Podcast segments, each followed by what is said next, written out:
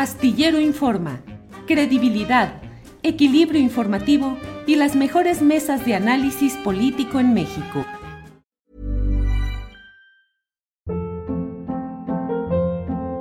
Hold up. What was that? Boring. No flavor. That was as bad as those leftovers you ate all week. Kiki Palmer here, and it's time to say hello to something fresh and guilt-free. Hello Fresh. Jazz up dinner with pecan-crusted chicken or garlic butter shrimp scampi. Now that's music to my mouth. Hello Fresh. Let's get this dinner party started. Discover all the delicious possibilities at hellofresh.com.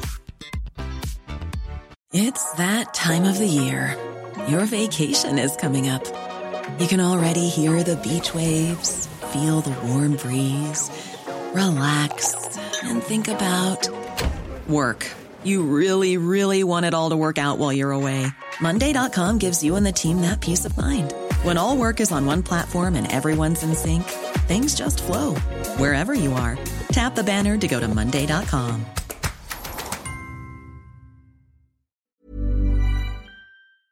de marzo. Guadalupe Correa Cabrera, buenas tardes. Buenas tardes, Julio. Aquí muy contenta de, de otra vez estar con ustedes otro, otro jueves. Eh, muchos saludos a ti y a mis muy queridos amigos, Víctor Ronquillo y Ricardo Rabel. Gracias. Víctor Ronquillo, buenas tardes. Chuc, chuc. Micrófono, Víctor. Ahora sí, no soy yo. Ahora, ahora ¿sabes qué? Ahora sí que, que, después de tanto tiempo tendría sí. que acostumbrarme a esto, pero bueno, deseo yo que de verdad muchas gracias, mucho gusto de estar con ustedes. Y hay una canción de Silvio Rodríguez que recordaba hoy en la mañana que decía y dice la canción que estamos aquí para hacer este mundo un tilín, un cachito mejor que lo que fue ayer. Un tilín, un cachito. Muy bien, Víctor, gracias. Ricardo Ravelo. Buenas tardes. También, Ricardo, el micrófono. El micrófono por ahí con Ricardo Ravelo. Ya, ahí. Ahí estamos, sí. Ahí estamos, sí. Ya, bueno, pues eh, agradecer el, la oportunidad de estar nuevamente con, con ustedes. Un saludo a Víctor, a Guadalupe y al auditorio que nos sigue. Bueno, muchas gracias. Gracias por a los tres por estar aquí en esta mesa de seguridad siempre esperada y de la que siempre aprendemos muchas cosas. Guadalupe, eh, más allá de lo futbolístico, de lo deportivo, ¿qué lectura, qué experiencia, qué eh, nos dices acerca de lo sucedido en el estadio Corregidora de Querétaro? Insisto, más allá o incluso la estructura de los dueños de los uh, equipos de fútbol comercial, la reacción de las autoridades. ¿Cómo viste ese episodio, Guadalupe? Es un episodio muy, muy desafortunado, muy trágico, que refleja muchas cosas. Por un lado, eh, el papel de los empresarios eh, y, bueno, la falta de medidas de seguridad en un contexto de gran fragmentación política, yo diría, o de un golpeteo político muy importante en un Estado que obviamente, bueno, este, ha representado una serie de intereses, pero más que nada el papel de los empresarios en un evento de este tipo, parece ser que todo el mundo se está lavando las manos. A mí me llamó mucho la atención el día que esto sucedió, todas las imágenes que se presentaron eh, que parecieran ser, de acuerdo a las informaciones eh, ya más oficiales, un, un, montaje, ¿no? Fue, me pareció rarísimo. Esto no, no lo puedo entender, no puedo entender cómo por las redes sociales eh, se puede modificar completamente la opinión pública. Se hablaba de muertos. Yo vi las, las, este, las imágenes en las redes sociales. Era, era una, una escena, ¿no? De que me recuerda al Nuevo Laredo, me recuerda a los cuerpos que aventaban, este, que, que le quitaban los, las, las, camisas. Y ahora entiendo, o, o es la, la, la, la, historia oficial de las camisas que quitadas porque eran otro equipo, pero, pero de cualquier manera me quedan muchísimas dudas. El presidente en su mañanera eh, pues confirma los hechos que, que todavía me cuesta trabajo, trabajo pues creer de acuerdo a pues la visión, la versión de personas que dijeron haber estado ahí. ¿De qué se trató eso? Se trató de pues de, una operación que, que, afectó nuestra psicología, porque además ciertos personajes públicos eh, utilizaron lo que sucedió en ese momento pues para golpear a un lado o el otro, ¿no? Del espectro político eh, ideológico ahorita mismo en el país. Todavía me cuesta mucho trabajo entender qué pasó, por qué se dio. Hay muchas hipótesis eh, porque los hechos eh, pues no, no, concuerdan con, con la, pues, e, esta, esta cuestión en las redes, ¿no? La percepción, cómo los, ahora las redes sociales son un quinto poder, ¿no? No solamente un cuarto poder, un cuarto y un quinto este poder, un tercer poder. Yo no, yo no sabría cómo, cómo, cómo manejarlo, ¿no? Y sí, definitivamente eh, el tema de, los empresarios, el tema de las relaciones eh, económico-políticas, tiene mucho que ver. Yo no tengo mucho que decir porque no conozco bien las estructuras eh, políticas del estado de, Querétaro, pero sí me quedó grabada esta imagen, estas imágenes de estos cuerpos ensangrentados que le dieron un vuelo a la opinión pública. Nada más se hablaba de esto por varias horas, el domingo, el lunes. ¿Y, qué fue lo que realmente pasó? El presidente confirma los hechos cuando ya se había dado pues todo un golpeteo. Pareciera ser que el presidente mexicano eh, también en, en, momentos donde, donde se le está golpeando, pues tiene que bajar la cabeza y de alguna forma mantener el silencio, porque él ha mantenido el silencio después de que ya dio su declaración en, en, un, en, una, en un contexto de enorme malestar de que, a mí me parece que no podíamos ya olvidarlo, ¿no? Las marchas del 8M, las mujeres eh, eh, de, la, de, la, de seguridad pública, las mujeres policías y las flores, como que dándole carpetazo a otro tema, que también deberíamos hablar de lo que significó la marcha del 8M, pero voy a, voy a quedarme aquí, ¿no? Este, no entiendo qué fue lo que pasó, no entiendo por qué de pronto fue tan importante y fue horrible, ¿no? Lo que sucedió y ahora como que se dio un carpetazo, el presidente dijo, sí, así están las cosas, y, como que hay una cloaca que quieren tapar a como dé lugar, ¿no? Y lo han podido hacer, porque como se sabe, la atención de los medios va, va llevando un tema y va ocultando muchos otros, ¿no? Creo que no vivimos un momento eh, particularmente eh, este, bueno en México, ¿no? debido a muchas cuestiones que, que, no nos hacen, que no nos hacen entender tampoco la, la, la, actitud del presidente, de alguna forma, la respuesta del presidente. Pareciera ser más fácil mover a la opinión pública con el tema de las marchas que realmente atender los problemas de raíz. Así me quedo y, le doy espacio a mis colegas para que hablen un poco más de la cuestión de los empresarios, eh, del, estado del Estadio Corregidora, los empresarios y la política en el estado de, de Querétaro. Gracias, Guadalupe Correa Cabrera. Em, Ricardo Ravelo eh, dice, hoy ha publicado en la sección en español de opinión del Washington Post, ha publicado Osvaldo Zavala, nuestro compañero y amigo, eh, una, un artículo en el cual, eh, según el resumen que pone en un tuit, dice, asumir que hay narcoviolencia en el fútbol no solo no contribuye a esclarecer lo ocurrido, exculpa la corrupción endémica de altos funcionarios, corporaciones de seguridad privada y poderosos que controlan equipos, estadios y ligas. ¿Qué opinas, Ricardo, sobre lo que pasó en ese estadio, el manejo mediático, las sanciones y la presencia de grupos o intereses o dinero del crimen organizado en la estructura del fútbol comercial profesional? Ricardo.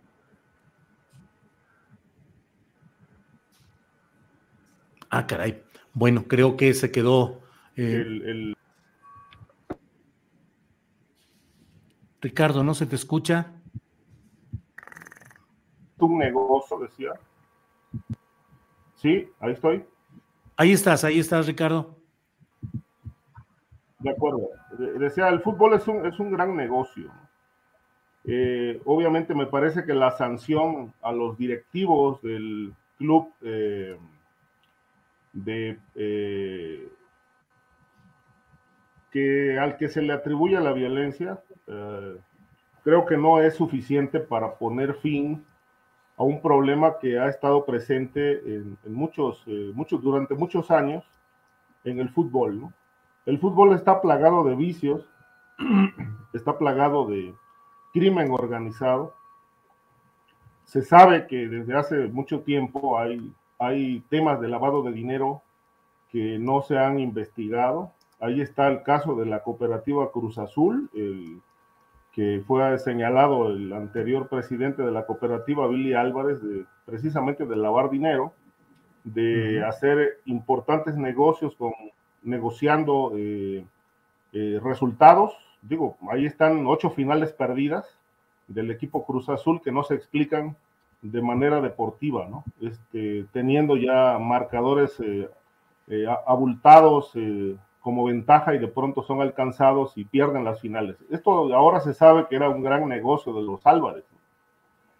Eh, y así está pasando ahora con, con el club, eh, lo que pasó en la corregidora, ¿no? Se habla de, un, de una infiltración de crimen organizado, eh, presuntamente de gente ligada al Huachicol o gente ligada al cártel de Jalisco Nueva Generación, que está infiltrada en, las barras de los equipos pero lo que me sorprende todavía más es que ante un problema de inseguridad pública gravísimo, eh, se esté optando por coartar libertades. Eh, ¿Y a qué me refiero con la sanción de que las porras rivales ahora no pueden entrar a los estados? Me parece que todo esto viene a, viene a, hacer una, una, medida que, lejos de corregir un problema de fondo, me parece que solamente se está optando por las formas, ¿no? Ya no van a entrar las barras opositoras.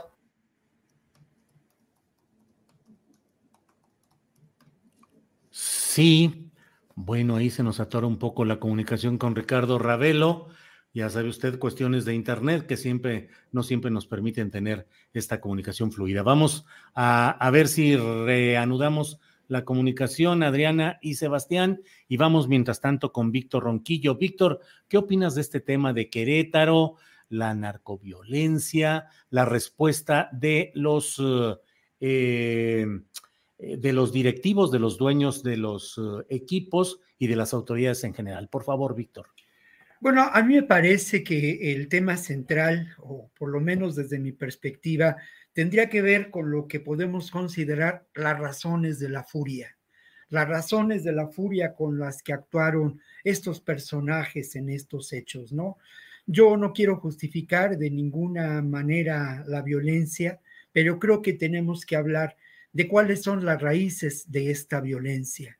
Y entonces uno tiene que preguntarse de dónde vienen estos personajes que pertenecen a las barras, que por otro lado son una forma de control dentro de las propias organizaciones y empresas futbolísticas y son también una forma de presión en distintos ámbitos, incluso en el ámbito político.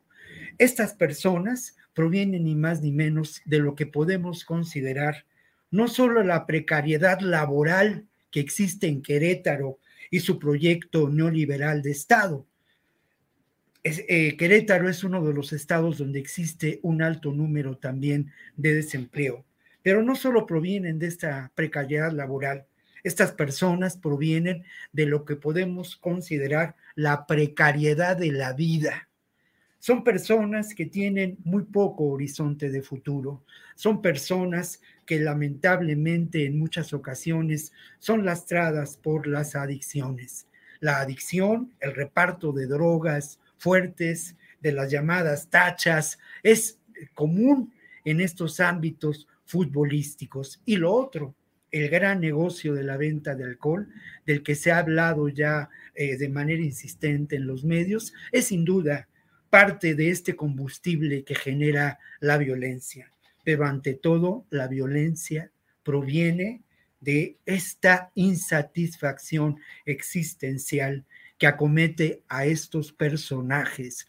Personajes que de manera paradójica podrían haber encontrado chamba para ese día y cobrando 300 pesos por guardar la seguridad.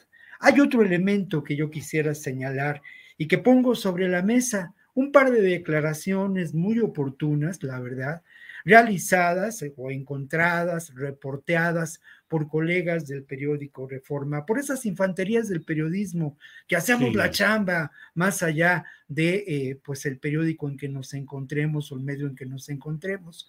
Una de esas declaraciones hablaba precisamente de la pugna que existía entre eh, personas integradas al cártel Jalisco Nueva Generación, uno de sus líderes en Querétaro y eh, personas ligadas al huachicoleo. Esto, esto es posible, sin duda. Y luego lo otro, en otra declaración publicada en la sección deportiva de Reforma en días subsiguientes, se hablaba, eh, un, reportero, pues eh, publicó lo declarado por una persona en Facebook que mencionaba que, pues, las, eh, eh, las fuerzas policíacas, los encargados de la seguridad, dieron todas las facilidades para que se llevara a cabo esta realidad. Yo quiero señalar lo siguiente, es posible que se haya tratado de un, un, enfrentamiento entre grupos del narcotráfico en, la, en las tribunas del Estadio Querétaro, lo veo muy difícil. Eh, creo que no, que no corresponde a ello, corresponde a lo que mencionaba anteriormente. Y también es posible que se haya tratado de un acto de desestabilización al actual gobierno de la Cuarta Transformación. Honestamente, también, también lo veo muy difícil y creo que proviene, proviene de esta terrible furia que mencionaba al inicio de mi comentario, Julio. Bien, gracias, Víctor. Eh, Guadalupe, Guadalupe Correa Cabrera. Eh, pues el otro, perdón, sí, adelante, Guadalupe. Puedo, puedo nada más, este, quisiera, quisiera es que yo no quería realmente em, eh, entrarle muy bien al debate porque, porque todo esto, eh, lo, lo, que sucedió en Querétaro, me parece que, que es difícil de, de, de, poder ah, este, hacer, tener una opinión porque no se han hecho investigaciones. Y lo que se puede decir, yo de, de verdad cuando empiezan a decir el Huachicoleo y el Cártel Jalisco Nueva Generación, yo vuelvo a preguntar, ¿quién es el Cartel Jalisco Nueva Generación? Estamos hablando de un cartel, estamos hablando de pequeños grupos, estamos hablando de que cualquiera puede ser el cartel Jalisco Nueva Generación. ¿Quiénes son los vinculados al huachicoleo? Realmente todo esto me parece eh, de alguna forma como rumores, como rumores cuando realmente lo que yo vi ahí sí fueron grupos de choque, sí fue una cuestión que hasta parece ser de manual eh, para, para generar este terror, este pánico, eh, que bien lo dice Víctor, sí, eh, está están estos grupos que están dispuestos a hacer lo que sea, a destruir lo que sea por unos cuantos pesos. Eso es una cuestión muy compleja, es una cuestión estructural, es una cuestión que debemos de analizar, pero detrás de eso, ¿quién está? Y por eso no le quise entrar en la primera parte de la pregunta, dije, oh, y no quería hacer la primera, porque este, esta cuestión es muy difícil. No hay investigación, el presidente se ha hecho tonto, todo el mundo se ha hecho tonto y todo el mundo quiere hacer ver como que esto solamente sucedió así como de la nada o que lo hizo el, fantasma, el cartel Jalisco Nueva Generación y unos guachicoleros, porque ahí están los guachicoleros. Esto es algo más complicado. ¿Será desestabilización? ¿Quién sabe? Pero lo que sí no me queda de ninguna forma claro es quién es el cartel Jalisco Nueva Generación, por qué se hizo esto. Definitivamente hay mafias adentro de los, del, del fútbol, como bien lo dice este Ricardo Ravelo, pero es difícil. Ahorita solamente se, nos da para la especulación. En México eso es lo único que pasa. Disculpa. Gracias, no, Guadalupe. Vamos con Ricardo Ravelo, que ya está con nosotros. Ricardo, el Internet nos juega malas pasadas, pero las superamos y aquí estamos para escucharte, por favor, sobre el tema del fútbol Querétaro y todo este tema. Ricardo. Yo pensé que nos habían bajado el switch, pero bueno, este, creo que no. No, no, eh, Todavía no. Todavía no. Eh, mira, te decía lo del tema de, en un país plagado de violencia y de criminalidad como México, un país lleno de mafias, eh, de cárteles, ahí están, no, no podemos decir, no, no estamos hablando de ficción cuando nos referimos a los grupos criminales, ahí están, están eh, radiografiados, la Secretaría de la Defensa Nacional los reconoce, operan, matan, secuestran, cobran piso, y obviamente también se meten a los estadios, porque digo, el hecho de que sean criminales no quiere decir que no les gusta el deporte. Estas células, según se han publicado algunas notas, son células eh, que operan de manera dispersa en toda la región del Bajío, Jalisco obviamente, que es otro estado plagado de criminalidad, eh, Querétaro, Guanajuato. Entonces, eh, lo que sucedió ahí, que es inédito, lo que pasó en la, corregidora, obviamente es algo que va más allá de una mera eh, trifulca o una mera disputa por, por este, el fanatismo futbolero. ¿no? Es decir, ya el nivel de saña, el nivel de violencia que se vio rebasa cualquier punto de vista que tenga que ver con rivalidad deportiva. Esto más bien ya apunta a un tema de vandalismo y obviamente que queda en evidencia el Club Querétaro por eh, la falta de rigor en la seguridad, como ha pasado en todo el país. Es decir, ¿qué estamos viendo en Michoacán, en distintos estados de la República? Pues que no se aplica la ley. Hay demasiado relajamiento. Eh, la ley no se aplica y, lo he dicho hasta la saciedad, ahí donde no se aplica la ley, se generan las condiciones para que haya vandalismo, criminalidad, corrupción y obviamente crimen organizado es un vacío de poder y es un vacío legal. ¿Dónde está la autoridad? No sabemos. ¿Dónde está la autoridad? Lo que sí sorprende y mucho es que las medidas que están tomando atenten contra las libertades. Es decir, las decisiones que se toman, en lugar de, que sean de fondo, de ir sobre los grupos criminales, se están coartando libertades. Ya no pueden ir las barras opositoras a los estadios, es la decisión que tomó Miquel Arriola me parece que, bueno, si la tendencia va a ser coartar la libertad de la gente, pues vamos camino hacia lo que está pasando en China, ¿no? Si te pasas un alto, pues te toman una fotografía y saben quién eres, y si te vuelves a, vuelves a incurrir en otra falla, pues pueden llegar las sanciones hasta eh, cancelarte el pasaporte y no poder salir del país. Eso, eso me parece una, una cuestión extrema. ¿Por qué no se atiende el tema de la seguridad pública en el país? Ahí está una Guardia Nacional, ahí está el ejército, eh, en los puertos, aeropuertos, ¿por qué no se atiende el problema de la seguridad pública? Seguimos teniendo altos niveles de violencia y obviamente no solamente van a ser los estadios, podemos llegar a niveles gravísimos, de, incluso de, que se empiecen a dinamitar los clubes de empresarios, que empiece a haber problemas de, derribamiento de aeronaves privadas o, o comerciales, podemos llegar, o sea, esto puede escalar altísimo si realmente, si el gobierno no asume una, una, una postura verdaderamente clara y abierta frente al problema. Querétaro tiene una historia en el crimen organizado. Querétaro es cuna del crimen organizado. Es decir, eh, los años que tengo como periodista y que he investigado el tema me autorizan a afirmar que el estado de Querétaro es un nido de grupos criminales. En este libro que tengo aquí, que se llama A la historia secreta del narco desde Nabolato Vengo. Este autor, José Alfredo Andrade Bojorge, que fue abogado de Amado Carrillo, él dice, eh, y, hay una, una declaración ahí que añade en los anexos, que el estadio de la corregidora lo pagó el cártel de Juárez. El cártel de Juárez aportó los fondos para que ese estadio se construyera hace muchísimos años, que las autoridades sabían que la, aportación de los empresarios que, que estaban detrás del proyecto estaban ligados al narcotráfico y que conocían también el origen de los fondos.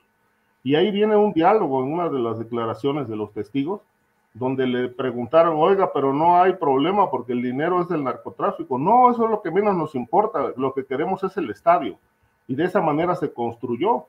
Eh, de tal manera que hay un origen criminal en el estadio la corregidora, aparte de lo que se ha venido enquistando en el territorio, que es eh, verdaderamente terrible eh, que, el estado de Querétaro sea nido de grupos criminales, ahí vivió el Azul, ahí vivió el Mayo, ahí estuvo escondido el Chapo Guzmán, ahí, ahí operan grupos criminales, lavado de dinero, venta de droga, entre otras actividades delictivas. Entonces, bueno, hablar de que no hay crimen organizado en el fútbol, me parece que no, no es atender una, una realidad que pues eh, es evidente a, los ojos de cualquiera. Bien, Ricardo, gracias. Pues es un tema que da para mucha polémica. Guadalupe, no sé si hay algo más que decir parte sobre esto o pasamos al tema de las eh, marchas, las manifestaciones en varias ciudades del país particularmente en la Ciudad de México, el 8M y la narrativa del feminismo en los medios y lo que finalmente queda como un saldo positivo o negativo de estas marchas y movilizaciones. Guadalupe, por favor. Claro que sí, Julio. Es un tema también muy complejo porque, pues como lo vimos, ¿no? En, estos últimos días, bueno, este, desde la marcha y, el día de, hoy y, el día de ayer también, en, la posmarcha, a mí me, llama mucho la atención que este, bueno, ya, ya van varios años, ¿no? De, pintas, de, pues, de, de una forma de protesta un poco más, no un poco más, bastante más aguerrida. Se ha dicho de todo, se ha dicho que algunos de estos grupos son infiltrados, se, han, se ha dicho que, este, que, que, hay ONGs que están detrás, que, no es un movimiento legítimo. Por el otro lado, también se dijo lo mismo, llegan las policías con estas flores y, y fue un intento, ya desde antes de que se hiciera la marcha, ya se esperaba alguna violencia, porque las marchas de años anteriores han sido más violentas, entonces se tomó al gobierno como, como, como de sorpresa, ¿no? Definitivamente la violencia contra las mujeres, eh, la violencia de género es un hecho no se puede negar. Definitivamente, eso no se puede negar y que las mujeres eh, piden eh, se respeten los derechos, piden un alto a la violencia estructural, porque es una violencia estructural que se ha vivido de siempre, pues eso también es verdad. Las mujeres más jóvenes son las que salen a la calle, lo hemos visto, lo hemos visto no solamente en México, en Chile, en, en Argentina, en, todos, en todas las partes del mundo. Creo que el, movimiento feminista este, es avanzado por las jóvenes y bueno, esto no, no, no, queda la menor duda. Sí hay algunos elementos muy especialmente en este día que nos, que nos pueden decir de, probablemente infiltraciones, este, las, hay personas que no se cubre, que se cubren la cara, eh, pero lo que, lo, que, lo, que, lo que es interesante, pues es esta fragmentación, esta, este, esta división en, en, México, en la sociedad también, en las ideas, ¿no? Eh, que algunas mujeres le llaman a, a, a esas mujeres que que se manifiestan de una forma más violenta, en cualquier tipo de manifestación hay un cierto grado de violencia. No con esto, obviamente, se, se puede justificar que se le haga daño a otra mujer, ¿no? Pero se polariza tanto y se vuelve ya una cuestión política, ya se, pues, se pierde la cuestión de los derechos, se pierde, se pierde el fundamento eh, de la lucha, ¿no? Eh, de, me pareció bien interesante como una de las legisladoras, Andrea Chávez, eh, dio un discurso muy bien escrito, no sé si lo haya escrito ella, pero, pero realmente lo, lo expresó bastante bien. muchos políticos pues tienen, tienen apoyos o editores. Me pareció un, me pareció muy buen discurso y estoy de acuerdo con lo que ella dijo estoy de acuerdo en el sentido de hablar de, las causas, ¿no? De la, de la violencia contra las mujeres y las mujeres que sufren más son las mujeres más pobres. Y esto también hay que, hay que tenerlo muy, muy claro. Entonces, es una cuestión no solamente de identidad, no solamente de género, aunque sí es muy importante, sino también es una cuestión estructural de, desigualdad, de pobreza, de falta de oportunidades. Las mujeres más pobres son las mujeres más, más, este, más invisibles y las que más violencia sufren, violencia doméstica, violencia de todo tipo. Eh, pero esto se ha vuelto ya una cuestión más que nada política. Eh, por ejemplo, panistas que siempre han sido pues mucho más conservadores, ¿no? Se ponen sus, paliacates y sus ropas este, verdes y moradas, eh, más bien moradas. Eh, y también están haciendo como, como una forma de, de golpear al gobierno. Entonces, no dudo que dentro del movimiento, que es muy legítimo, también haya componentes porque se ha dicho, porque parece, pareciera ser que, que aparecen en ciertos momentos eh, y están financiados o que están alentados algunos de los eventos. No estoy diciendo que toda la marcha, porque hay muchas mujeres que van a marchar porque quieren marchar, porque se quieren manifestar, ¿no? No necesariamente todo mundo con un, con un objetivo muy claro hay mujeres feministas que tienen objetivos muy claros. Yo he hablado con muchas mujeres jóvenes que tienen objetivos muy claros de lo que deben, de lo que debe ser el movimiento, un movimiento tanto de avanzar derechos de las mujeres para las mujeres, como también eh, las cuestiones de clase que tienen que ir aparejadas. Cada quien ve el feminismo de distintas maneras. Pero yo sí veo eh, que, hay, que hay ciertos elementos importantes que también eh, ayudan a generar pues este golpeteo al gobierno, enfrentamientos políticos y utilización de varias figuras que, que, nunca fueron realmente feministas o que les interesan los derechos de las mujeres, pero que les interesa subirse a cualquier evento que pueda representar una mancha o una, una apreciación negativa del gobierno. El día de hoy estuve en una mesa donde, donde, donde una persona eh, se, se, se, expresó, yo no quiero ver al presidente porque el presidente no respeta a las mujeres, no respeta al movimiento feminista. Bueno, momento, es, es una cuestión interesante porque no todo el mundo lo ve así. Eh, las personas que apoyan al gobierno de López Obrador, al contrario, ellos estaban diciendo que miren, vean a las policías, ¿no? Y por el otro lado, la, la, otra, la contraparte estaba diciendo que las flores fueron compradas. Bueno, es una cuestión que ya va más allá de lo que significa realmente los derechos de las mujeres. Esta cuestión de la marcha del 11M, la respuesta del, del gobierno, eh, principalmente en, el, en, el, en, la Ciudad de México, pues ya se ha vuelto una cuestión política de dos lados, de, de alguna forma dejándose perder, o sea, perdiendo un poco lo que, lo que realmente significa eh, la lucha, ¿no? No digo que las mujeres que marchan no tienen esa lucha. Lo único que estoy diciendo es que los políticos lo utilizan para hacer una eh, para hacer un, un, enunciado político. Y eso es lo cuando ya ya estas cosas están este pues se están saliendo pues de las manos no tanto de la izquierda como la derecha o del gobierno como de su de la oposición eso es lo que lo que quiero decir y definitivamente sí hay si hay infiltraciones, si hay ciertas fundaciones, ciertos intereses. El, el, señor Alexander Soros el año pasado anunció que la Open Society Foundation se iba a ganar, iba a gastar 100 millones de dólares para, para apoyar los liderazgos, ¿no? Y bueno, sabemos que en las revoluciones de color, sabemos que que se aprovecha, ¿no? Este tipo de movilizaciones, este tipo de movimientos para también, eh, pues, alcanzar objetivos políticos o geopolíticos. En sí. este momento no tengo nada claro, no tengo ninguna investigación o información este, eh, dura en el caso de, de, los, de, la cuestión de las mujeres, pero sí me llama mucho la atención algunos elementos que me recuerdan a movimientos de contrainsurgencia y a cuestiones de, este, de seguimiento mediático a partir de este, de algunas eh, técnicas, ¿no? Como de operaciones psicológicas. ¿Para qué? Para uh -huh. generar un, un, un, motivo, ¿no? No estoy diciendo eh, necesariamente que tengo las, las, las, las, las pruebas, pero sí hay ciertos elementos que me pueden hacer analizar y, bueno, podríamos investigar más eh, claro. cómo se dan estos movimientos. Gracias. Guadalupe, al contrario, gracias a ti. Eh, Víctor Ronquillo, uh, por favor, lo que nos tengas que decir respecto al 8M, la marcha en sí, las flores ofrecidas y el manejo mediático y lo que eh, resultó positivo o negativo de esta marcha y de esta, de esta acciones reivindicatorias, Víctor Ronquillo. Yo lo primero que señalaría es que evidentemente se disputó lo que ahora consideramos o que llamamos la narrativa en torno al 8 de marzo, semanas antes, ¿no? Por una parte, la insistencia por parte de los medios que podemos considerar. Ever catch yourself eating the same flavorless dinner three days in a row? Dreaming of something better? Well, HelloFresh is your guilt-free dream come true, baby. It's me, Kiki Palmer.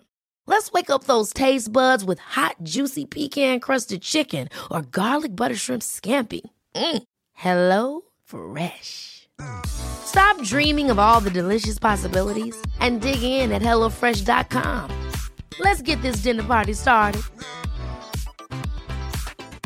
Hey, it's Ryan Reynolds, and I'm here with Keith, co star of my upcoming film, If, only in theaters, May 17th. Do you want to tell people the big news?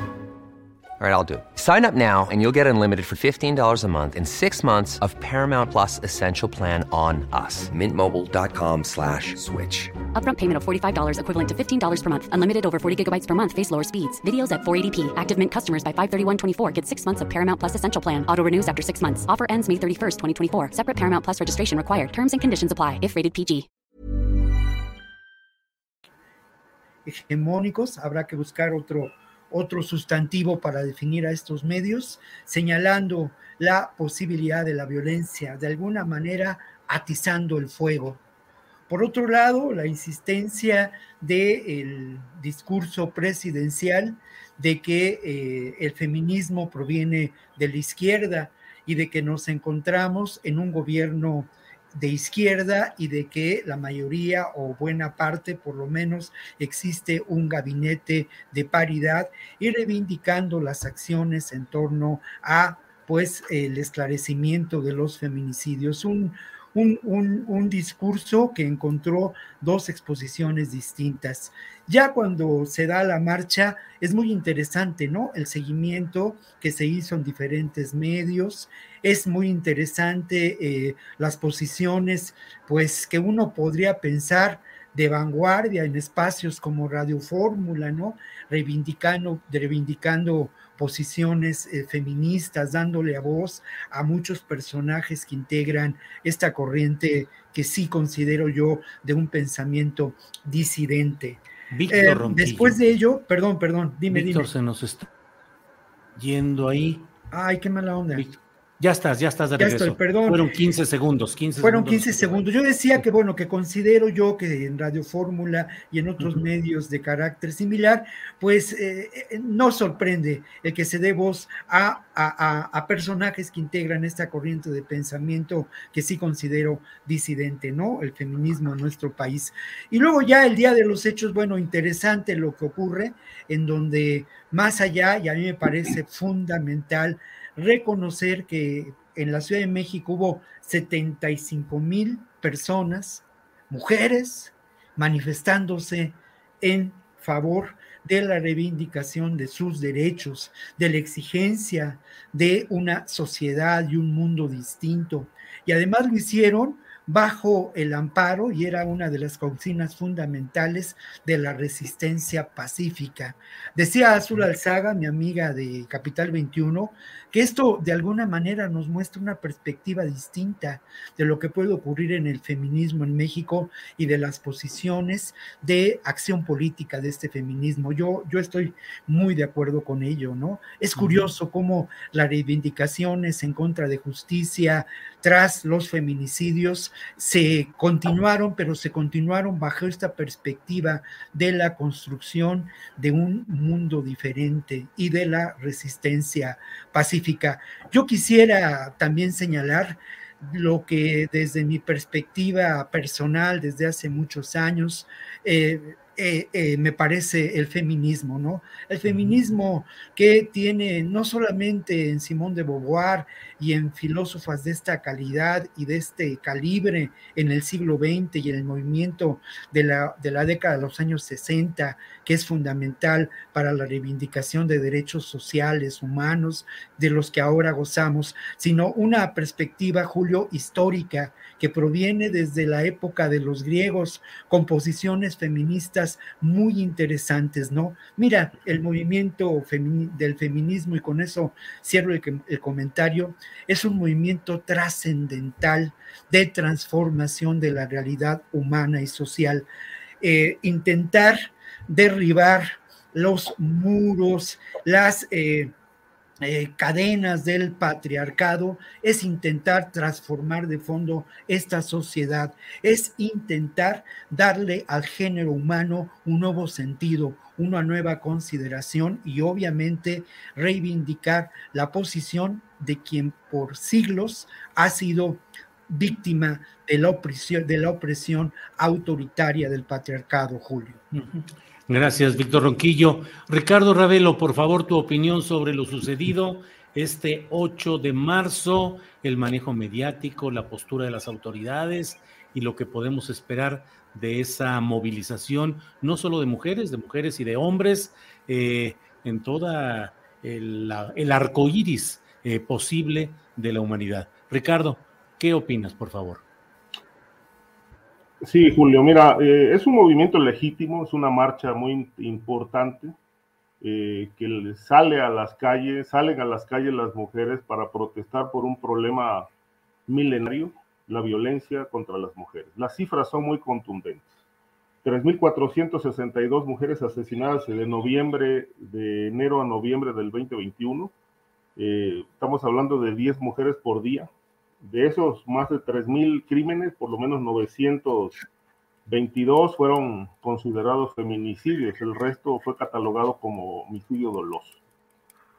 Eh, interesante lo que plantea Víctor, pero yo soy escéptico en el sentido de que, bueno, yo no creo en las soluciones colectivas, eh, es caer en un romanticismo, me parece que un tanto absurdo, porque los cambios de una sociedad parten de lo individual es un trabajo estrictamente individual, de trabajo de conciencia, de autoobservación permanente de la conducta que estamos eh, teniendo cada ser humano y en función de los cambios que se vayan dando en lo individual, es posible que a muy largo plazo eh, pueda haber un cambio en lo colectivo, pero no son cambios eh, colectivos. El ser humano viene arrastrando los problemas, digamos, del orden psicológico desde pues miles de años.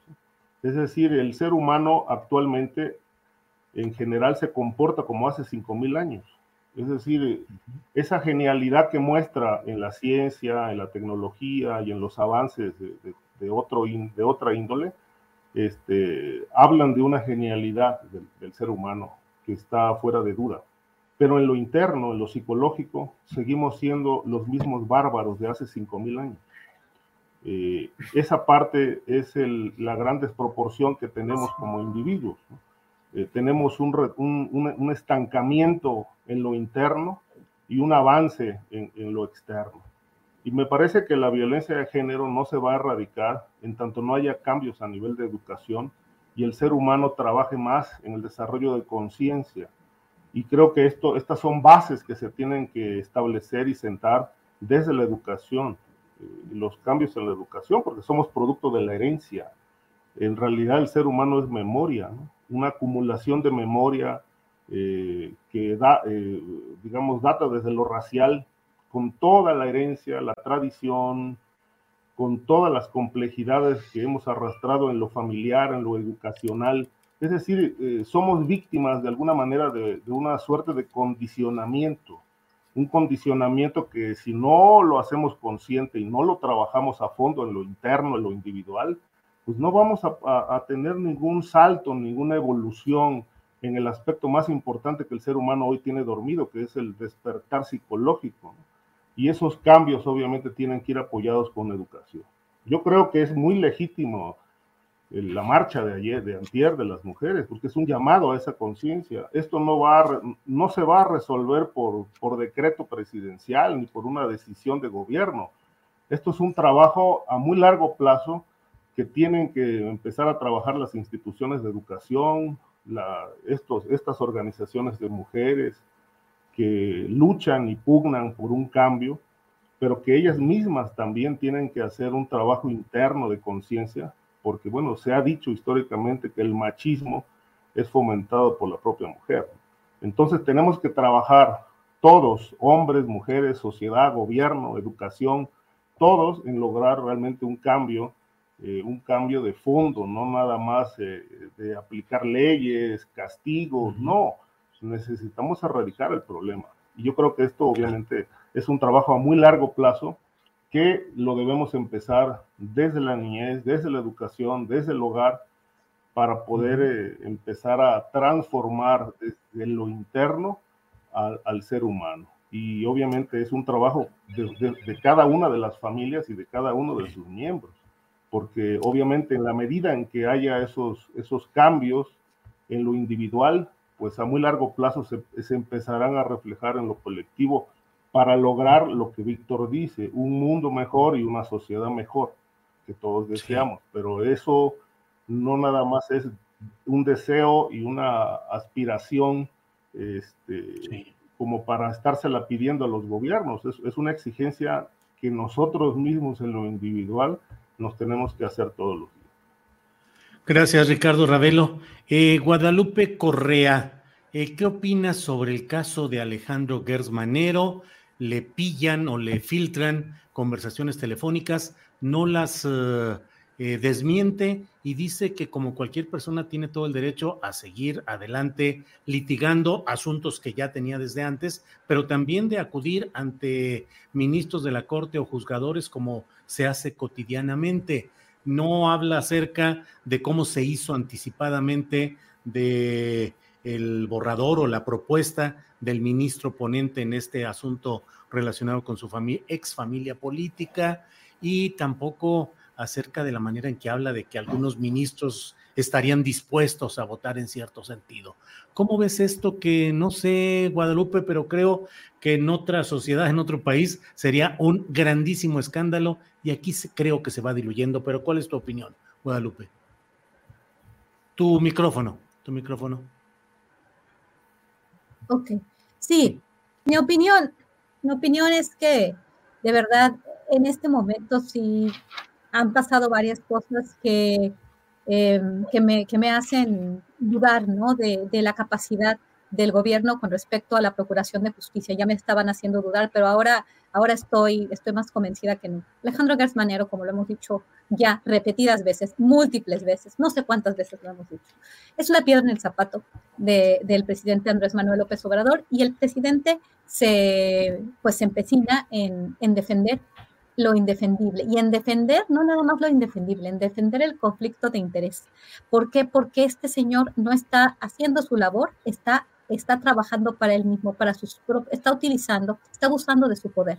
Es abuso de poder y, es conflicto de interés, porque él tiene un, una, tiene una, él no nada más es este, un servidor público común y corriente, no, es el fiscal general de la República y él está utilizando toda la fuerza de su posición para avanzar sus propios temas. Si todos tuviéramos la capacidad de hacerlo, pues no tendría ningún problema, ¿no? Estamos en un mundo libre cada quien haría sus cosas, pero esto no es, esto no es una cuestión así. Yo, yo tengo, no me importa realmente, no sé, no tengo interés ni, ni tengo la capacidad de saber qué es lo que realmente pasó en tu casa. Eso lo tendría que hacer la, este, la, la corte, eso se tendría que juzgar en, en, otro, en otro lado. También eh, me parece que todo esto deja muy claro que hay varias cosas, porque esto tiene varios elementos. Por un lado está el hecho de que este señor está abusando de su poder, hay un conflicto de interés muy claro, está moviendo las cosas para sus propios eh, asuntos cuando tiene muchos asuntos más que ni siquiera ha podido, em, ha, podido poner en claro. No se ha hecho absolutamente nada. Creo que muchos de los, que los, de los, este, de los éxitos al final son fracasos. Em, es, es, muy, es, muy, es, muy, es muy desagradable. Por otro lado, también existe porque él responsabiliza a grupos de poder que los este, que están investigándolo, ¿no? Presunta, este, en especial a gente vinculada a otra persona que, que, que aparentemente también han dado en malos pasos, ¿no? Vamos a ver, porque aquí no se investiga nada, como estaba diciendo al principio estamos nada más este, especulando, porque aquí no se hace justicia. Que Julio Scherer, el, el, consejero jurídico, trae, traen ahí un pleito y uno se investiga al otro y es ya una, pareciera ser, ¿no? Pareciera ser, porque yo no puedo decir nada eh, asegurándolo, pero un, este, una lucha, ¿no? Una vendetta entre mafiosos. Eso pareciera, pareciera ser. Y bueno, por el otro lado, me, me, sorprende bastante, ¿no? La, actitud del presidente, reconociendo que existe un abuso de autoridad, esto, que existe un conflicto de interés y que es una cuestión personal, que él está avanzando de otra, de otra manera y él está diciendo es que, pues sí, es que mira a su hermano y él tiene su, su problema y no se ha resuelto. ¿Cómo es posible que el presidente, cómo es posible que el presidente esté avalando a un fiscal que no ha dado una? Ni siquiera es una tortuga, es, un, es una persona que está incurriendo en actos indebidos y, bueno, corruptos. ¿Por qué? Porque está utilizando su poder y no se sabe qué tipo de, probablemente corruptos, tengo que ser muy cuidadosa aquí, probablemente qué, qué, es lo que está haciendo, por qué tiene la capacidad que tiene por solamente su poder, entonces también es corrupción, porque el dinero es lo mismo que, que el poder en esos, en esos, en esos espacios tan, tan importantes, ¿no? Creo que, creo que todo esto apesta realmente apesta. Y este, así, así, como, así como apesta, así le, va y le está yendo al presidente de México, porque aquí no se investiga, porque aquí pasan muchas cosas. ¿Qué pasó en el estadio Corregidora? Que era crimen organizado, que no. El fiscal que ha hecho en varios, en varios casos, lo, lo que sí es muy, es muy visible es que le está avanzando sus casos personales, ese es mi tres. Y bueno, quieras o no, aunque estés o no, este, estás más familiarizado o, apoyes al gobierno de la Cuarta Transformación, creo que aquí hay un relativo consenso que nadie puede estar del lado de, de Alejandro Gertz Manero más que el presidente. Que tienen el presidente y Alejandro Gertz Manero que los tiene tan, tan unidos. Y es cuando empezamos a pensar mal. Yo empiezo a pensar mal absolutamente de todo cuando veo que claramente la persona que más ha oscurecido la presidencia de Andrés Manuel López Obrador, que es Alejandro Gertz, está siendo defendido de la manera más, más, más inadecuada, más, más incomprensible, más sucia, porque eso es sucio este, este, apoyar a Alejandro Gersmanero en su suciedad es también ser, estar, sucio. Pero bueno, ah. este, yo creo que mis colegas tienen muchas cosas que decir. Me, no, me, no me gusta esta, esta cuestión y, es, y es visible. Gracias, Guadalupe, gracias. Aprecio mucho tu sinceridad y aquí estamos para decir lo que pensamos en los momentos en los cuales van sucediendo las cosas y aquí estamos justamente para eso, para ser críticos de lo que haya que criticar y señalar lo que se deba señalar y también apreciar lo que sea positivo como lo hemos hecho en otras ocasiones. Así es que para eso estamos aquí y adelante con mucho gusto Guadalupe. Eh, Víctor Ronquillo, eh, sobre este tema de Gers Manero, ya que más digo, sino pedirte tu opinión. Víctor Ronquillo. Bueno, mira, yo creo que hay eh, un elemento muy importante que hay que señalar. Creo que el gobierno de la Cuarta Transformación no ha tenido las miras para ir más allá en términos de procuración de la justicia. He señalado aquí en distintos momentos cómo el término de justicia transicional no se ha abordado y es una es lamentable porque al final de cuentas a mí me parece que la única posibilidad de desmontar todos estos mecanismos de corrupción y control político que existen en diferentes ámbitos del país, que involucran al poder corrupto político y al poder del crimen organizado. No será posible hacerlo si se hace siguiendo la vía que hasta ahora se ha seguido, ¿no? Creo que esto es eh, importante señalarlo y colocarlo en el contexto de lo que ocurre, ¿no? Si es cierto lo que dice López Obrador en términos de que él ha tenido que lidiar con un, con un elefante eh, eh, reumático que estaba echado y que ha intentado poner de pie cuando habla de la burocracia del Estado mexicano, es cierto también que lo que encontramos en la Fiscalía General de la República no es a ese elefante, encontramos un verdadero monstruo eh, en donde la corrupción, en donde la injusticia, en donde todos estos vicios terribles de todos los que conocemos cómo opera eh, el mecanismo, los mecanismos de la justicia eh, en México, sabemos que existe, ¿no? Como lo decía Guadalupe en relación a otro tema, una cloaca. Alejandro Gers Manero no se ha planteado desmontar esa cloaca, no se ha planteado mirar más allá de este horizonte. Hemos dicho también que Alejandro Gers Manero es un hombre del sistema, pero un hombre de qué sistema? Pues es un hombre del sistema que no acaba de morir, es un hombre del sistema que corresponde a una visión de país que lamentablemente no acaba de concluir el país de las organizaciones criminales, de los arreglos políticos, de la tranza, de la politización, o no, no la politización, del uso político de la justicia en México. No hay duda de que ese tema se relaciona con dos temas que están también sobre la mesa, ¿no? Con el gran tema de la, de la seguridad en nuestro país y con el gran tema de lo que podemos considerar la acción del Poder Judicial. Sí. Entonces, eh, creo que, la, que una de las tareas pendientes para concluir, lo quiero señalar, de la cuarta transformación es llevar adelante un proyecto distinto de procuración de la justicia donde se haga realidad la posibilidad de esclarecer los hechos en que el Estado mexicano operó como una verdadera mafia, eh, protagonizada por distintos personajes, Julio. Sí, gracias. Nuestra compañera Guadalupe Correa nos ha dicho con anticipación que tiene un compromiso, de tal manera, Guadalupe, que agradecemos mucho tu participación de hoy. Ya no alcanzará otra ronda de preguntas. Gracias y nos vemos próximamente, Guadalupe. Hasta luego. Muchísimas gracias a todos. Hasta luego. Muchísimas gracias y nos vemos el próximo jueves. Buenas tardes, Gracias. muy bien. Hasta, luego, Guadalupe. Ricardo Ravelo, sobre este tema del cual estamos hablando, ¿qué es lo que opinas? ¿Cuál es tu, tu postura, tu, tu comunicación, lo, lo, que, lo que analizas o ves sobre este tema de Gertz Manero y todas sus historias? Mira, lo voy a decir como lo expresó en su momento Javier Sicilia, así con, con, eh, eh, con esa frase eh, tan mexicanísima, ¿no? Ya estamos hasta la madre de que la nota de todos los días sean los temas familiares y personales de los hombres del poder.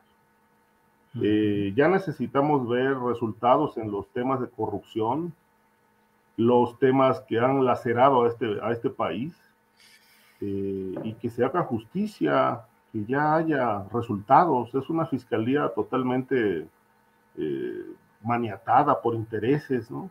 Llevamos no sé cuánto tiempo ya escuchando este asunto de lo que del, fiscal Gers Manero, su hermano, el tema de la cuñada que está en la cárcel acusada del, del, del supuesto homicidio del hermano Federico. Pero hay cosas de fondo que el fiscal no ha aclarado. Él se siente la víctima de un fraude criminal, dijo hace poco, cuando en realidad, bueno, ¿qué hay de fondo ahí? Hay, hay información que ha circulado, yo no sé con, tanto, con qué, qué veracidad tenga, pero bueno, está circulando, es pública, de que realmente lo que hay de fondo es un pleito por dinero. Este, presuntamente el hermano de Gers Manero era su testaferro que tenía eh, millones de, dólares en paraísos fiscales, presuntamente propiedad del, fiscal, que es lo que está en juego y que, bueno, el fiscal por eso acusa a la cuñada de haber dejado morir al, al hermano. Este, y esa es la razón, es un pleito personal, familiar, cuyo fondo central se llaman millones de dólares. Eso ojalá el fiscal ahora que vaya a la, al, Congreso, pues eh, lo explique o por lo menos los diputados se lo pregunten, ¿no? Porque yo creo que, que más allá de un tema que por supuesto es importante y trascendente, un homicidio, eh, más allá de que sea su hermano o lo que sea, bueno, es un homicidio, hay una muerte de por medio que se tiene que aclarar. Pero creo que el, el, tema va más de fondo a grado de que, bueno, es más que evidente que el fiscal está utilizando su, los eh, hilos los resortes del poder para impulsar un, proyecto de sentencia que hunda a la cuñada en la prisión. Digo, yo no conozco, él dice que no, lo ha negado, que no está utilizando el cargo, pero bueno, yo no conozco a ningún ciudadano, con excepción de lo que conocemos ahora que es público del tema del fiscal, que con anticipación tenga en sus manos un proyecto de sentencia que va a resolver un tribunal, en este caso la Suprema Corte, que lo tenga por adelantado, que esté haciendo correcciones, que se esté asesorando para hacer acomodos, ajustes en función de sus intereses personales. Entonces, bueno, si esto no es tráfico de influencia, si no es un conflicto de interés, entonces no sé cómo se le puede llamar. ¿no? Pero es más que evidente, las grabaciones eh, creo que son muy elocuentes y él mismo ha reconocido que son reales, que no son montajes ni son este, ediciones. Eh, los diálogos existieron, el tema central fue su caso personal, pero eh, también llama mucho la atención que el presidente, el presidente da la impresión de que está encubriendo, está evitando que revienten estos temas que ponen en, entredicho algunos aspectos centrales de su gobierno. El tema Julio Scherer, el tema de los abogados, ahora el asunto de su hijo, ahora lo del fiscal. Me parece que, bueno, eh, se está incurriendo en lo que tradicionalmente maneja el sistema político mexicano, eh, la negación de los hechos, la negación de las cosas, más allá de que las evidencias los desmientan. Entonces, me parece que obviamente el fiscal no está cumpliendo, no ha cumplido con su papel de, de, actuar con apego a derecho, con apego a la ley, de atender los temas centrales que son de interés público y de interés de la nación, como los grandes temas de corrupción que están pendientes. y que hoy la nota de todos los días, pues sea su, por lo menos de los últimos días, sean sus temas personales, donde es más que evidente que están utilizando el poder para encubrir y para sacar adelante lo que en lo personal les interesa, más allá de que los temas del país ahí sigan durmiendo el sueño de los justos. Bien, Ricardo Ravelo, pues muchas gracias. Son las 2 de la tarde con 59 minutos. Estamos justamente terminando esta mesa de seguridad, así es que pues muchos temas quedan y muchos uh, comentarios pendientes, pero bueno, estamos ya casi a las 3 de la tarde. Eh, Víctor, muchas uh, gracias y buenas tardes por esta participación de este jueves 10 de marzo. Muchas gracias a ti, Julio, a Ricardo y al público que nos escucha, pues a todos, a todos, de verdad que un abrazo y celebro mucho este espacio de reflexión que compartimos cada jueves, Julio. Muchas gracias. A ti, Víctor, muchas gracias. Ricardo Ravelo, muchas gracias. Gracias, Julio. Siempre es un placer estar aquí contigo debatiendo los temas de interés. Gracias también a, a Víctor por su participación. Un fuerte abrazo para ti, para Víctor, y un saludo muy afectuoso para el público. Gracias, muy amables. Nos seguimos viendo. Gracias, Víctor. Gracias, Ricardo. Gracias a Guadalupe Correa, que se retiró un poco más temprano. Nos vemos pronto. Hasta luego. Ever catch yourself eating the same flavorless dinner three days in a row? Dreaming of something better? Well, HelloFresh is your guilt-free dream come true, baby. It's me, Kiki Palmer. Let's wake up those taste buds with hot, juicy pecan crusted chicken or garlic butter shrimp scampi. Mm. Hello Fresh. Stop dreaming of all the delicious possibilities and dig in at HelloFresh.com. Let's get this dinner party started. When you make decisions for your company, you look for the no brainers. And if you have a lot of mailing to do, Stamps.com is the ultimate no brainer. It streamlines your processes to make your business more efficient, which makes you less busy. Mail checks, invoices, legal documents, and everything you need to keep your business running with Stamps.com. Seamlessly connect with every major marketplace and shopping cart. Schedule package pickups and see your cheapest and fastest shipping options from different carriers. With rates up to 89% off USPS and UPS rates. And with the Stamps.com mobile app you can take care of mailing and shipping wherever you are. Make the same no-brainer decision as over 1 million other businesses with stamps.com. Sign up with code program for a 4-week trial plus free postage and a free digital scale. No long-term commitments or contracts. That's stamps.com. Code program. Para que te enteres del próximo noticiero, suscríbete y dale follow en Apple Spotify, Amazon Music, Google o donde sea que escuches podcast. Te invitamos a visitar nuestra página julioastillero.com.